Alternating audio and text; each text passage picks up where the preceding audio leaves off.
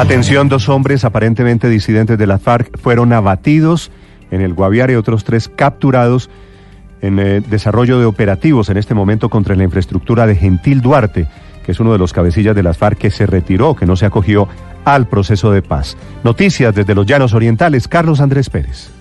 Hola Néstor, buenos días. Así es, pues en las últimas horas un grupo élite de la Policía Nacional dio de baja a dos disidentes y capturó a tres más. Dentro de los abatidos se encuentra alias Jason Orejas, cabecilla de finanzas de este grupo armado y quien era el encargado de las extorsiones y atentados terroristas contra la fuerza pública y la población civil en los departamentos del Guaviare y el Meta. Alias Jason Orejas sería el responsable del atentado terrorista donde resultó herido el subcomandante de la policía del departamento del Guaviare en diciembre del 2017. En el operativo también fueron capturados tres disidentes más y de esta manera las autoridades siguen muy de cerca al máximo cabecilla de la estructura séptima de las disidencias al mando de Gentil Duarte. Recordemos que la semana pasada fue capturado su médico personal. Desde Villavicencio, Carlos Andrés Pérez, Blue Radio.